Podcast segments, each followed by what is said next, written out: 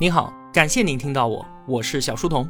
我的音频节目首发平台是在小书童频道微信公众号，小是知晓的小，在公众号里回复陪伴，可以添加我的个人微信，也可以加入我们的 QQ 交流群，回复小店可以看到我亲手为您准备的最好的东西。小书童将常年相伴在您左右。我们正在解读《洞见》，作者罗伯特·赖特。上期节目啊，我们聊了佛教有四法印：诸行无常、诸法无我、有漏皆苦和涅槃寂静。其中啊，诸法无我，我根本不存在，这是最反直觉的。佛陀将所有能够想到的代表我们自身的，像是肉身、意识、行为等等等等，归结为色、受、想、行、识五蕴，并且逐一阐述了，皆不能够证明我的存在。因此啊，五蕴皆空，诸法无我。佛陀认为，自我是一种虚幻的信念，私欲、贪婪、仇恨、狂妄等等一切的恶，都由自我这个源头派生而来。遵循无我的教诲，能够解放意识，方可身临涅槃。现代科学的研究成果啊，也证明佛陀他老人家是对的。我们根本没有什么自由意志，自然选择用来驱使我们的欲望，不过是大脑当中的电流而已。可以被观察、被解释，甚至是被操控。记住那个惊心动魄的裂脑实验。我们以为自己是电影的导演，其实啊，就是一个观众，能够掌控自身的一切，不过只是个错觉。所谓的自我，只是在被动的接受。自然选择会让我们把所有接受的东西，通过自我欺骗的方式给合理化，因为这样更有利于生存。人类啊，至少身处于两种幻象当中。一种呢，关乎于自我，我们认定自由意志是存在的，对自我是有所掌控的、自洽的、理智的。另一个幻象呢，是关于协作的，我们坚信自己比一般人要更加的优秀，对于外界所展现出的能力和魅力，都是基于对于自我的认同。现代科学将自我颠覆，我们的大脑里面被自然选择预装了很多的思维模块。在某种情况之下，不同模块会主导我们的意识，让我们做出截然不同的选择。大脑啊，它就是一个多元政体。那有没有一个首席执政官来代表我们自诩的自我呢？根本就没有。这又何尝不是佛陀所说的无我呢？那接下来我们要怎么办呢？感叹一下人类没有自由意志，然后就结束了吗？不是的。作者从佛陀那里找到了从各个模块手中夺回控制权。挣脱自然选择的桎梏，重掌自由意志的办法，那是什么呢？今天这期节目啊，就是要回答这个问题。《洞见》这本书，它给出的出路是正念冥想，或者呢叫做内观禅修。在去掉宗教的外壳之后啊，冥想现在在西方其实非常的流行，特别是在美国的商界和互联网圈，像是谷歌、Twitter 和脸书这些互联网巨头，都为他们的员工引入了冥想训练。冥想啊，当然不仅仅是为了陶冶情操、缓解压力、舒缓身心。尽管在这些方面它确实有所帮助，我们今天说它，目的是要打破自然选择的基因规定，破除幻象，从享乐跑步机上跳下来。冥想怎么做呢？很简单，很多同学都知道，就是找个舒服的姿势，坐在垫子上，什么都不要想，专注于自己的呼吸。如果同学们尝试过，就会知道了，这非常非常的困难。新手根本就做不到，什么都不想。为什么？因为我们的大脑是有强烈的底噪的，这是一种默认的模式，就是我们在什么都不做的时候，大脑处于随机漫步的状态，各种思绪它不停的升起落下。而冥想的目的就是不能让大脑进入到这种默认模式，专注呼吸本身不是目的，呼吸只是作为一个支点，让自己不再心猿意马。在我们的日常生活里面啊，要关掉默认模式，其实很简单，就是专注做某件事儿，大脑的底噪就不会那么强烈了。但是它一直都在，就像是你现在正在听我的节目，你的思绪会跟着我所说的内容在走，但你经常听着听着，大脑里面升腾起某种想法，然后就把你的意识给拽走了。可能你会很快的回过神来，重新再聚焦到我的声音上。那为什么会这样呢？为什么你会走神呢？你可以说啊，是我的节目不够吸引人，或者说自己的注意力不够集中。但是你应该从来就没有注意过大脑的底噪本身。赖特他在一开始做冥想练习的时候啊，因为自己总是没有办法集中注意力而感到沮丧。但是他的老师告诉他，你注意到自己在走神，这本身就已经是进步了。能够更快的意识到自己进入到默认模式，就能够更快的从中跳出来。随着冥想训练的深入啊，专注在呼吸上的时间越长，默认模式被抑制的就越明显。长期训练会使得思想不再信马由缰的感觉是非常好的，那是一种从喋喋不休的大脑当中解放出来的感觉，获得一种深度的宁静。有时候啊，长时间的专注还会带来强烈的极乐和狂喜，这就是很多的冥想者第二天还愿意坐到垫子上的动力。赖特形容起这种感觉，说像是服用了致幻剂一样，感觉自己穿越了某种界限，进入到了另外一个境界。借此啊，我们可以理性的分析一下念佛修禅这件事情。如果说这是一件非常痛苦并且没有效果的事，那为什么会有那么多人终生修行呢？如果是依靠意志力的话，那么少数毅力非凡的人能够做得到，这是可以理解的。但是我们这个世界意志力是这么的稀缺。而且还有这么多人一生念佛，这就绝对不是意志力的原因了。那会不会是冥想所带来的极乐呢？我没有到达过这个境界啊，所以真相到底是什么，我也不知道。如果你体会过的话，请留言告诉我。赖特他自己在冥想中获得重大突破，是有一次他牙疼，疼痛不断的干扰他，让他没有办法专注于呼吸，干脆他就把注意力聚焦在牙痛本身。从旁观者的态度去仔细的观察和体会这种感觉。当赖特这么做的时候啊，神奇的事情就发生了。讨厌的牙痛并没有退去，但是在赖特欣然接受了这种之前想要努力避开的感觉之后，疼痛就不能再支配他了。令人厌烦的情绪竟然消退了。这就是某种超脱，或者叫做不执着。冥想关注呼吸的目的，只是关闭默认模式，稳定思绪。这是最最基础的基本功。当我们能够把这个专注力运用在生活当中的时候，就能够让自己以清晰镇定的方式观察正在发生的事情，特别是自己头脑当中的情绪，不管是悲伤、焦虑、烦躁还是喜悦，我们都尝试着换一种角度去体验它，不留恋好的，也不逃避坏的，而就是单纯的体验和观察，把情绪和我们自身剥离开来，就能够不再受到情绪的控制。同学们尝试一下冥想啊，就会发现我们的思绪总是会跟未来和过去发生联系，要么去到未来规划和担忧着还没有发生的事儿，要么就是跳转到过去为已经发生的事情懊悔或者是沾沾自喜。那在未来和过去之间来来回回，偏偏就会错过当下。我们说正念冥想，那什么是正念呢？正念大师卡巴金给出过定义，他说正念。是当我们注意力有意的、不加评判的放在当下的时候，所涌现的那份觉知。注意这句话里面啊，除了“当下”这个词之外，还有一个词至关重要：不加评判的，不被好坏的判断所主导。刚才赖特的例子里面，牙疼当然是一个非常糟糕的体验了，带来强烈的负面情绪。你越是与之对抗，就越是被疼痛所劫持。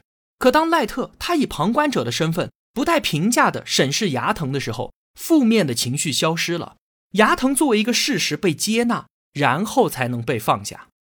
牙疼只是一个个例，那对于所有的情绪其实都是一样的。上期节目我们就说啊，大脑当中的想法是由各种各样的模块产生的，各模块之间在相互角力，哪个获胜了，那么他的想法就占据意识，劫持了我们的大脑。但是冥想训练可以让我们抵抗这种劫持。赖特说啊，就好比我们站在一个车站里面，情绪呢就像是一列又一列驶来的列车。经过训练之后，我们能够冷静地看着他们进站，但是不上车，再静静地看着他们驶离。头脑当中产生的一切想法也好，情绪也罢，我们不与之对抗，不强求将其扼杀，而是接受它的到来，承认它就在这里，但也不被它裹挟，不受它的影响，看着它，目送着它离去。同学们可以好好的感受一下，这是一种什么样的感觉？再举个例子，就像是看电影，如果我们被拉进了电影讲述的故事当中，看爱情片会被感动，看悲剧会悲伤，看恐怖片呢会感到害怕。但是如果我们回过神来，重新审视眼前的画面，这一切啊，不过就是投射在荧幕上的光影罢了，一切都是虚构的，是假的。我们的情绪就不再会被调动的那么厉害了。那生活中的情绪不也正是如此吗？我们一再的说明，一切的情绪乃至自我都是幻觉。我们看着电影的画面在眼前播放，但就是不入戏。冥想有助于我们更用心的体察每天的生活，同时负面的感受对我们的控制会大大的减弱。你不会像之前那样，对绿灯亮了好几秒之后才踩油门的司机大发脾气。不会像之前那样情绪容易失控，对自己亲爱的人大喊大叫；不会像之前那样浪费大量的时间，幻想着要对那些自己讨厌的人进行复仇，诸如此类，等等等等。仔细想一想，冷眼旁观着眼前以及大脑中所发生的一切，然后冷静的思考和选择，不被任何执念所影响，不受任何情绪所裹挟，这是一种多么高超的能力啊！同时呢，正念冥想还有另外好处，就是帮我们更好的体会到美，深深的沉浸在每日的感觉当中，能够极大的改变我们的知觉。虫鸣鸟叫会听起来无比动听，砖石树木等等所有东西的纹理都会变得异常的迷人。赖特说啊，在进修期间，他自己在林间漫步的时候，都会不自觉的去爱抚一棵树斑驳的树干。他之前绝对不是这种人，他不是那种会停下来闻花香的人。工作的时候，他吃饭是怎么吃的？可能跟我们很多人都一样，站在厨房的水槽边，直接用叉子插沙丁鱼罐头吃，吃完就扔掉，午餐结束。这就和我们盯着电脑屏幕把外卖倒进胃里一样的。其实这都不叫吃饭了，顶多算是充饥，毫无享受可言。赖特他进修期间啊，走到餐厅里边，发现很多人都是闭着眼睛吃饭的。一开始呢，他也很疑惑，但是很快他就明白了。闭上眼睛，味觉能够更好的被调动，这样吃东西带来的感受会更好。吃一口沙拉，慢慢的咀嚼，不仅品味滋味，还体味质感。食物所带来的那种美好，是他平常从来就没有感受过的。可能有同学会说，这不就是大家都在赞颂的活在当下吗？是的，想要接纳佛学，选择红色药丸，就需要理解活在当下。但是不止于此。这只是正念冥想当中的一部分，它是达成目的的手段，而不是目的本身。那好，我们继续深入聊一聊冥想和自控力的问题。所谓自控力啊，一般就是说用理性压制住感性的欲望，做出符合自己长远利益的决策，对吧？巧克力的美味是感性想要得到的，但是我们动用理性，吃甜的东西会长胖，而且很不健康，所以我不吃。这样一来。感性就像是桀骜不驯的马，而理性呢，则像是紧紧拉着缰绳的马车夫。最终，整辆车是按照马车夫的意志在前进的，对不对？这就是我们对于理性和感性、对于自控力的理解。但是赖特说啊，根本不是这么回事儿。来，实验说话。购物，我们买东西应该是个理性决策的过程吧？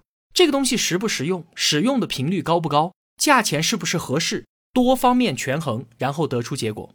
现在呢，做一个实验，在受试者面前摆出一堆的商品，让他们购买，并且扫描受试者的大脑。在整个购买的过程当中，大脑当中的两个区域是最活跃的，一个呢是负责控制快感的区域。当他们看到自己喜欢的东西的时候，这部分越活跃，那么购买的可能性也就越高。另一个呢是让人产生厌恶感的区域。当他们看到物品价格的时候，这部分就被调动起来了。越活跃，代表越不可能购买。请注意啊，这两个活跃的区域都是负责感性的，而大脑当中负责理性的区域呢，在整个过程当中都不活跃。权衡利弊，决定是否购买，好像这是一个纯粹的理性的举动。但其实呢，真正在角力的，竟然是负责产生快感和厌恶的两个感性区域。最后。快感强烈一些，那就买；厌恶多一些，那我就不买。那请问理性在干什么呢？它只负责给双方提供信息。比方说，这台笔记本真的不错，金属外壳漂亮，散热又好，体积小还方便携带出门。但是呢，性价比太低，售后还很糟糕，万一坏了，维修起来很麻烦。你看，买还是不买，这就像是两个大胖子在打架。而理性这个小瘦子给这边递根棍子，给那边递个扳手，然后抱着手看着他们两个打，谁打赢了谁说了算。买和不买两个选择都是感性的结果。因此啊，理性根本就不是凌驾于感性之上的马车夫，他们两个更像是大象和骑象人。理性看起来耀武扬威地坐在大象头上，可是大象要往哪边走，骑象人根本就控制不了。回到一开始我们说的吃巧克力的例子，我权衡了利弊，决定不吃巧克力了，这是理性的胜利吗？其实吃跟不吃都是感性模块的驱使。一个模块就是要我们吃高热量的食物，而另一个模块呢更关注健康和长寿。这两个模块都有着不同的目标，不过是在当下这个时间点，关注健康的模块更强一些而已。然后用各种长胖、不健康等等的理性理由，让结果顺理成章。其实包括理性在内，这一切都是自然选择的产物。所有的决策从感性开始，以感性结束，理性不过就是扮演了个工具人的角色，感性才是真正的老大。这也就解释了为什么自控力如此的稀缺。但凡想通过压制感性来达到自律目的的行为，都是没有办法长久的。不要寄希望于理性这个弱小的瘦子了。就算偶尔成功，那也不是理性的功劳，而是因为理性背后站着一个更加强壮的感性胖子。所以。想要达到我们的目的，不能从理性入手，而是要从调配感性入手。每一个决定都是各个模块角力之后的结果。为什么我们总是控制不住自己要吃甜食呢？就因为吃甜食这个模块它太强了。在与其他模块发生争吵，要不要吃巧克力的时候，这个模块每获得一次胜利，让我们成功吃到巧克力，巧克力带来的快感就给这个模块形成正向反馈。使它的力量进一步的增强，于是呢，在下一次竞争的时候，它就更容易胜出了。从赖特的这个模块理论出发，我们要做的是什么？就是打断某个模块的正反馈，让它得不到满足感，使之变弱。这个就是冥想的自律法。这听起来有点绕啊，举个例子，很好理解的。比方说，我们正在戒烟，现在呢，烟瘾突然袭来，怎么办？如果点上这支烟，那么吸烟的模块就会被加强，下一次它的力量就将更大。怎么办呢？凭借意志力压制欲望吗？不是的，运用之前我们讲到的冥想技巧，平静的审视想吸烟的感觉，仔细的去体会它，是身体的哪一部分想吸烟？这种欲望的质感它是怎么样的？是锋利的还是枯燥的？甚至说它有没有颜色？有没有形状？我们这样审视它的时间越长，烟瘾就越被从自身当中给剥离出去，直到它不再控制和干扰我们。之前我们在冥想当中训练的，站在车站看车来车往，但就是不上车；看电影的画面在眼前播放，但就是不入戏；不被执念所影响，不被情绪所裹挟，所锻炼的就是这个能力。使用意志力与之对抗，和我们今天说的用正念接纳。最大的区别在于什么地方呢？赖特他举了一个例子，这就像是有一只老鼠要触碰一个开关，只要碰到了就会得到食物。这只老鼠就是我们的欲望，开关是我们的意识，而食物则是欲望得到满足之后的快感奖励。之前啊，我们用意志力来对抗，就像是一直阻拦着这只老鼠，不让它触碰开关，把欲望从我们的意识当中赶走，强忍着。但是老鼠一直都在尝试啊，它不断的要去碰，不断的侵扰着我们的意识。只要我们的牙关没有咬紧，老鼠得手拿到食物，下一次它就变得更加的强大。而正念的接纳是怎么做的呢？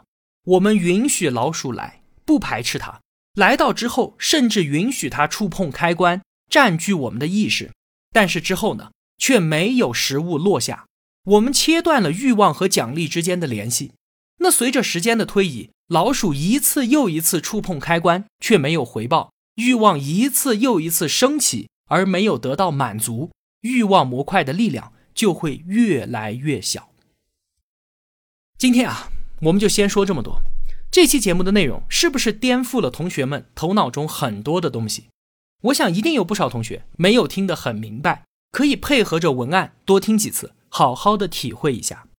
另外啊，更重要的是。冥想它是需要实践的。我再说多少，你不尝试一下就不会给你带来什么帮助。推荐同学们都试一试，它会为你打开一扇通往新生活的大门。好了，今天这期节目啊就是这样了。如果我有帮助到您，也希望您愿意帮助我。一个人能够走多远，关键在于与谁同行。我用跨越山海的一路相伴，希望得到您用金钱的称赞。愿生活中所有的美好都不被辜负。小店期待您的光临。我是小书童我在小书童频道与您。不见不散。